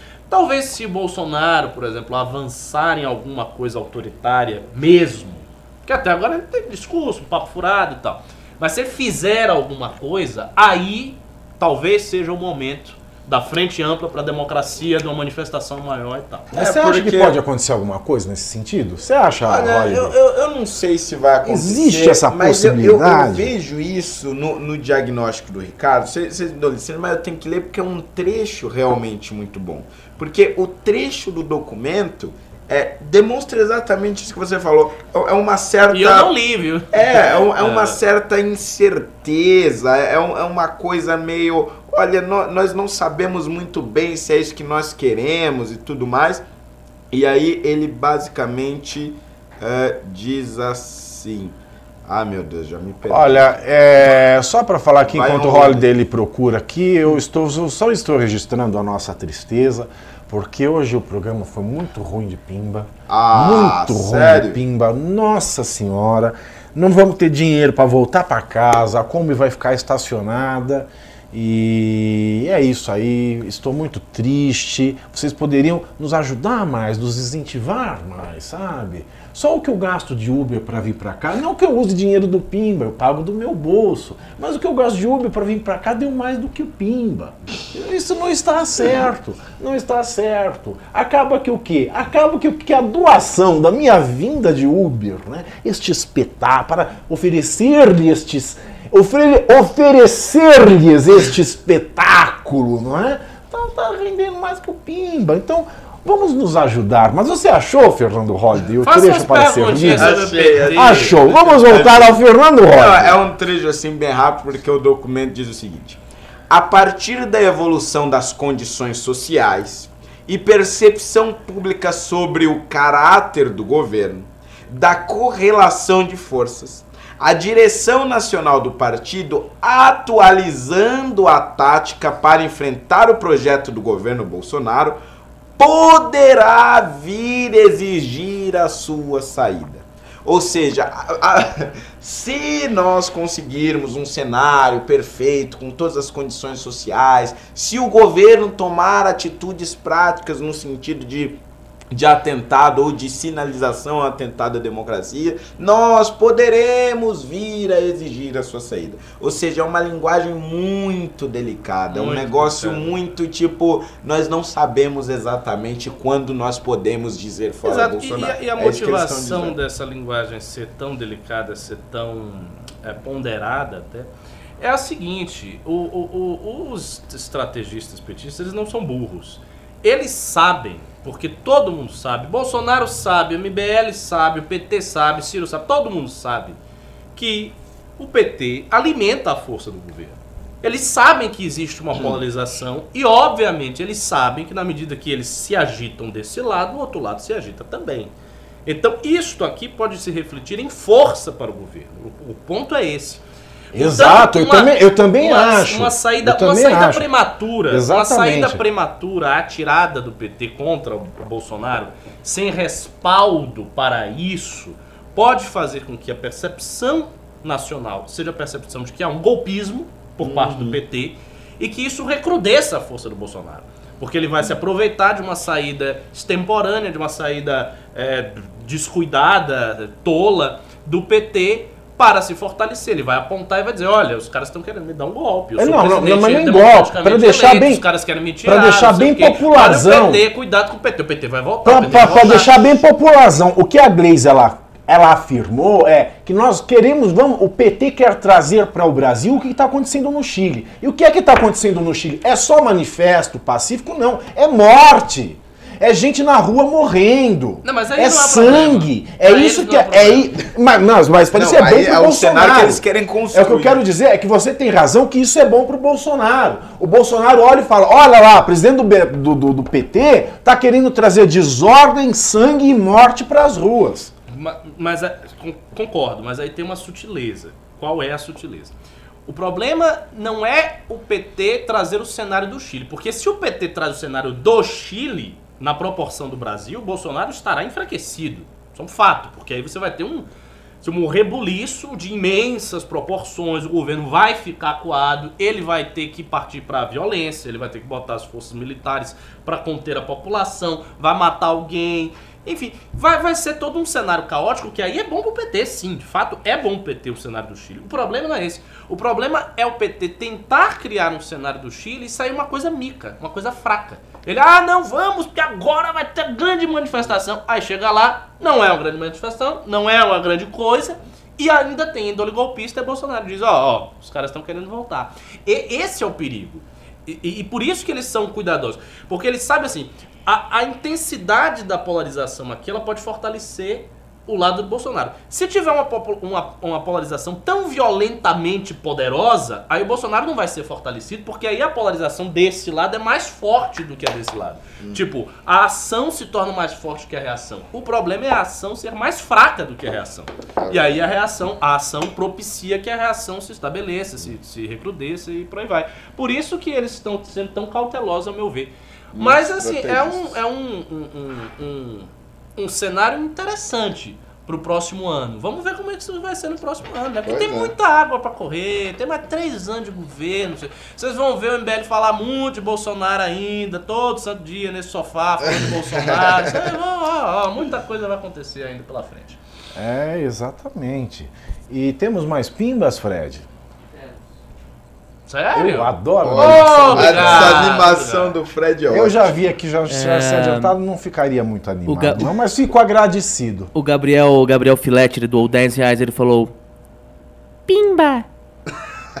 Obrigado, Gabriel. Muito obrigado. Obrigado. Mu- Muito gentil, muito gentil Muito da sua gentil, parte. muito gentil, Muito muito, gentil da obrigado sua parte. com o seu trocadinho. E nesta segunda-feira, dia 25 de novembro de 2019, não é um programa com uma pauta um pouco, é, vamos, digamos assim, desinteressante. Mais um Ah, pimba? mais um pimbinha. Mais dois. Olha. Ó, Dois pimbas, exato. Tínhamos aqui primeiro o pai do seu neném que doou 10 reais. Ele Ó, falou um beijo, pai do seu neném. O pai do meu neném sou eu. um beijo pra quem é DJ. Um beijo pra quem é MC. Um beijo pra quem é do bem. Um beijo Um pras beijo travestis! Pro Holiday. obrigado. É, você conhece essa música? Não. Ah, como assim? É, é, é, é assim, é um beijo pras travestis, mas ele trocou, colocou Fernando Holiday Ah, Foi o que ele fez tá. com esta música. Depois o Anderley Pastrelho doou 10 reais também. Ele falou: tudo que o Jair Bolsonaro quer é que o PT vá para vias de fato, para meter um estado de sítio gostoso do jeito que ele gosta. É, não e o não PT, não e o PT simples. que gosta de estado de, de sítio também, né? Em Atibaia. Nossa, né? essa piada foi horrorosa. Piada Mas, mas, mas não, então. Meu Deus. De fato, eu acredito que Bolsonaro tenha essa percepção. Eu acho que é a percepção subjetiva dele, mas é uma percepção errada. Eu, não é tão simples assim. Tipo, ah, o PT aí faz uma mobilização e a gente mete o estado de sítio. Depende muito. Porque observe o caso do Chile. Novamente, volte à analogia que a Gleisi falou. No Chile, houve manifestações e tal, esquerda tá lá. E houve estado de sítio. O estado de sítio foi decretado no Chile. Né? E o Lula foi preso por E, ter e- estado e no o sítio. Pinheira, olha só, o Pinheira decretou estado de sítio e isto não ajudou o governo. Por que, que isso não ajudou o governo? Porque ele não conseguiu é, recuperar uma coisa que é básica, que é o respaldo das pessoas. Na medida em que houve o, de- a- da- o decreto do estado de sítio, as forças policiais tiveram que enfrentar os manifestantes. E daí veio morte, e daí veio violência, e daí isso capitalizou mais ainda a raiva das pessoas, capitalizou mais ainda a posição da esquerda, podendo apontar o, o, o governo dizer: olha, esse cara é um assassino, esse cara botou policial para enfiar porrada nos seus filhos, esse cara botou um militar para matar as pessoas, esse cara tá prendendo as pessoas, esse cara é um crápula, esse cara é um arbitrário, e daí vai. E daí, acreditem, se o cara entra nessa via sem conseguir, ele perde o apoio, não ganha o apoio, ele vai perder o apoio. E o apoio dos 10% do eleitorado que são muito fiéis à perspectiva autoritária do Jair Bolsonaro é pequeno. 10%, 12% do eleitorado é nada. O Bolsonaro está onde está porque ele não tem só os 10% que são autoritários e querem mesmo que ele meta o militar e meta a porrada em todo mundo. Não. É porque ele tem acima disso mais 20, mais 25, mais essa gordura. Num estado de sítio é, é, desequilibrado e, e sem, sem, sem, é, sem lastro, esta gordura ela desaparece. Os 25 dessa gordura desaparecem. As pessoas começam a enxergar o governante como um monstro, como uma pessoa violenta. Mesmo que seja a esquerda colocando gente na rua. Até porque tem outro detalhe. Tem as manifestações, vai a esquerda e tal, mas aí começa a entrar um bocado de gente que não sabe direito o que está fazendo. É que verdade. vai para as manifestações, como aconteceu em 2013. Sim, foi bem isso. É que 2013 virou uma coisa da direita. Mas supondo que 2013 não tivesse virado uma coisa da direita, se tivesse sido simplesmente caótico e ponto, e continuou o caos, sem a transformação de 2015. Se isso tivesse acontecido, a gente não teria o cenário atual, seria um cenário bem diferente. Então, a, a percepção subjetiva de Bolsonaro, muito linear, de enxergar, ah, não, polarização do PT. Se eles botarem gente na rua, se eles fizerem alguma violência, quebrar uma vidraça, eu meto aí a- as Forças Armadas e eu vou virar o ditador. Não é, não, acredito, não é simples assim. Eu acho que Bolsonaro estaria muito equivocado se ele tem essa percepção. Muito bem. Nós encerramos de pimba, Fred? Correto. Nós encerramos de pimba e também nós encerramos esta noite de segunda-feira maravilhosa. Professor Ricardo, agradecimentos. Ah, boa noite, agradeço aos pingos. Foram poucos, mas Foram foram, gentis. exato. é Gentis, foram carinhosos, Foram carinhosos. foram humildes. Vereador Fernando Holliday. Ah, eu vou no de sempre, né? Eu vou no de sempre. Faça, faça o encerramento. Senhoras e senhores, por hoje é só. Não, peraí, peraí. Para, para, para, para, para, para. Eu vou falar tchau para vocês antes, porque eu acho que esse encerramento da praça. Oi? Ah, olha aí. Tá maravilha! aí um Vamos lá! A gente volta. Vamos lá. volta. O pai do seu neném ele doou 5 reais. Pavinato, não se irrite com os Mavis. Pega leve com eles. Eu não light me up, irrito com darling. ninguém, querido. Just light it up, darling. Eu, eu não me irrito, não. Eu não, eu, eu não leio. Eu posso dizer, pô, eu já só que eu, eu, eu chego na sala, peido e saio. Eu não fico vendo o povo xingar. que é o Arthur? Entendeu? Mais ou menos isso.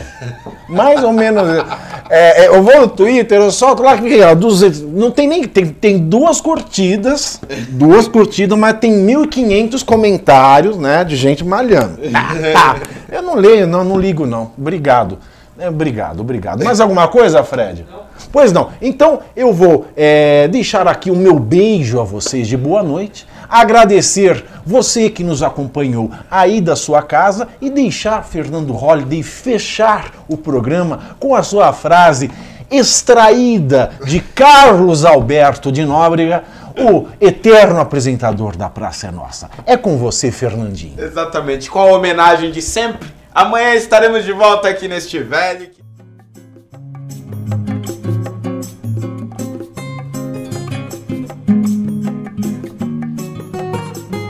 Foda-se.